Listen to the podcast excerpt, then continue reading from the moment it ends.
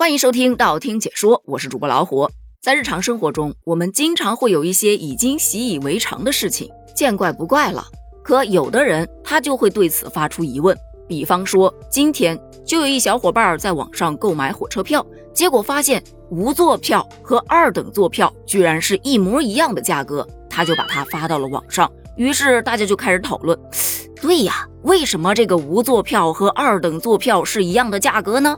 是啊，明明花着一样的钱，却享受不了相同的服务，这这这这不公平啊！随后，幺二三零六就出来回应说，对于无座与二等座定价相同的问题，并没有相关信息储备。但是无座站票是可以坐在空闲席位中的，如你坐的席位有人上车，就必须给有座乘客去让座。针对这个问题，我们也会进行记录建议，看今后铁路部门在相关票价坐席进行修改时，是否能够采纳大家的意见。但很明显，这个说法吧，它没有平息争端，大家依然吵得不可开交。有人就说，这公交和地铁不都一样吗？坐着站着一个价，怎么没见有人说呀？是因为不在乎那块八两毛的？立马就有人出来反驳，这话不能这么说啊！公交、地铁它才坐多久啊？站一站无所谓，但这高铁有时一站几个小时呢。而且公交、地铁它没有明确的卖座票吧？座位就不存在归属问题，谁先来谁得，主打的就是一个公平。既然高铁卖有座票和无座票，那车厢也得分，专门安排一个无座车厢，全程扶手和吊环，就叫真无座票。但是你这个价格是不是要比二等座便宜一些呢？这个说法好像有点道理哈。但是同样有人立马跳出来反驳了，无座票应该更贵才合理吧？你想啊。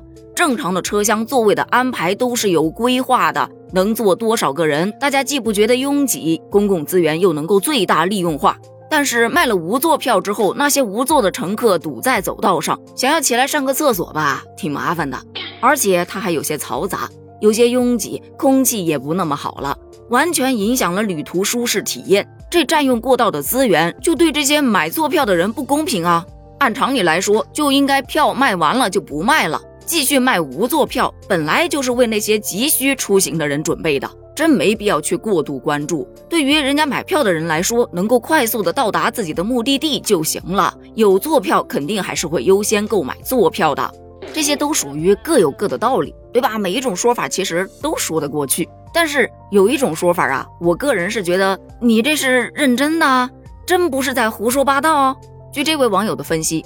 高铁把无座和二等座的票价设置相同，可以避免贫富差距过大的问题。用他的话说，就是你不管是无座还是有座票一样的价，那么就看不出来谁贫穷谁富有。而一旦这无座票降价之后，收入较低的人群就会选择购买无座票，贫富差距在列车上一看就能看明白。嗯，不得不说，这个脑回路啊，还是真的蛮大的哈。但先别急着流汗。他还说了一句特有意思：这无座票的乘客呀，虽然没有办法享受到座位，但是他们可以在列车上自由的走动啊，可以呼吸更加流畅的空气，甚至可以站在风景较好的车窗旁边欣赏风景。而二等座的乘客，他只可以坐在座位上休息，避免长时间站立的疲劳。相同的价格，就可以让旅客根据自己的需求和癖好去选择合适的票种，提高旅途的舒适度和选择性。我一口老血呀，梗在那儿。咱就是说，买了坐票的人就不允许站起来了，这个就有点强词夺理了吧？没啥好解释的，搁这硬解释啊？AI 都写不出这样的文案吧？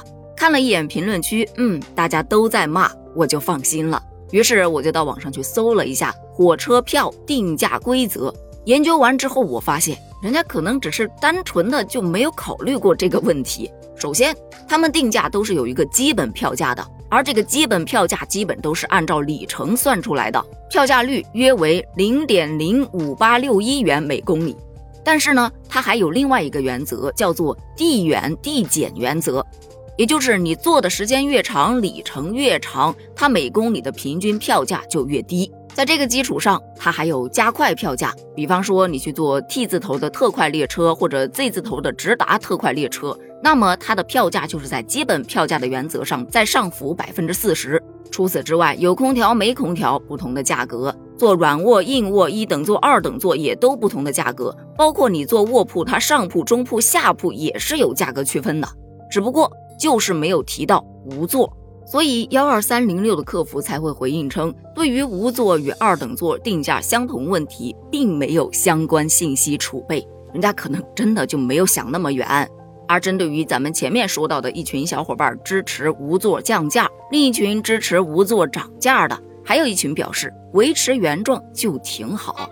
你想啊，如果无座票便宜了，那么很多人可能他就愿意买无座票，这样的人一旦多了。车上按座位就坐的秩序就会被打乱，会出现先到先得、我老我有理、我恨我第一的纠纷，乘警可能都要不够用了。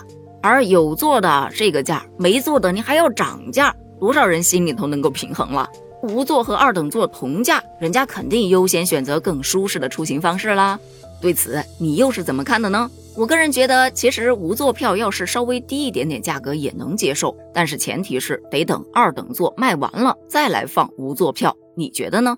咱们评论区一起探讨一下吧，拜拜。